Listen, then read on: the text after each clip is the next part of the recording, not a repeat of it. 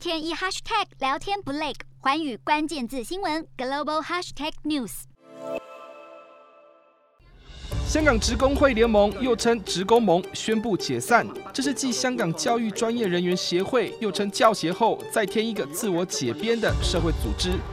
这个超过三十年着力于公运的泛民派团体将走入历史，是香港民主跌入谷底的重要讯号。当然，这和北京当局近年来强化惩治香港有关，而目标是要让今年底的立法会改选不出乱子。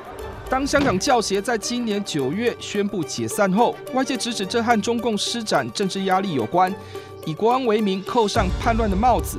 教协的解散只是一个开始，当时就有许多观察家认为。这对香港民团及法团组织带来示范作用，许多和泛民派亲近的团体将会有寒蝉效应。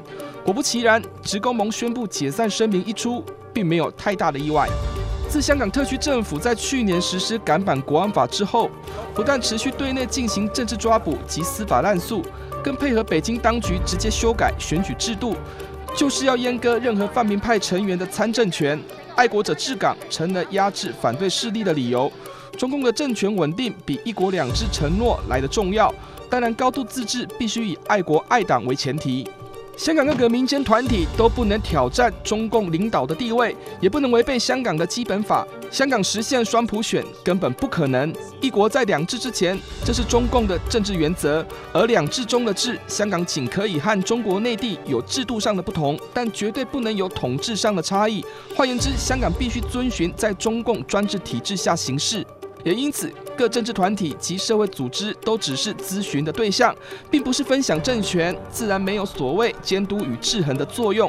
说白了，香港的一国两制是行政主导的体制，中共从来就不允许西方由下至上的民主意识在香港借壳上市。也因此，二零一九年泛民派在区议会的成功，终究是昙花一现。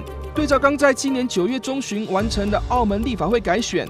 澳门作为北京当局心目中一国两制的乖乖牌，给了香港具启示的样板作用。道理很简单，游戏规则是中央说了算，任何要模仿的政治势力将会被一一铲除。澳门民众的参政权都可以 DQ 了，香港势必比照办理。尤其是年底将改选的立法会，绝对不能有任何意外。寰宇主笔是认为，观察港澳的一国两制问题，要从北京当局的政治思维来看待。习近平力求延续党政权力，绝不放过任何窝藏或滋生敌对势力的可能。一国两制是邓小平时代的产物，当然不能否定过去，但是肯定今上才是重中之重。那么就必须超前部署来稳定习近平的个人权势。香港的特区价值会被削弱，内地化是香港的终局下场。至于一国两制，就徒留形式而已。以上就是今天的环宇主笔事。我是主播刘以晴，全新节目《环宇看东亚》，锁定每周四晚间九点环宇新闻 YouTube 频道。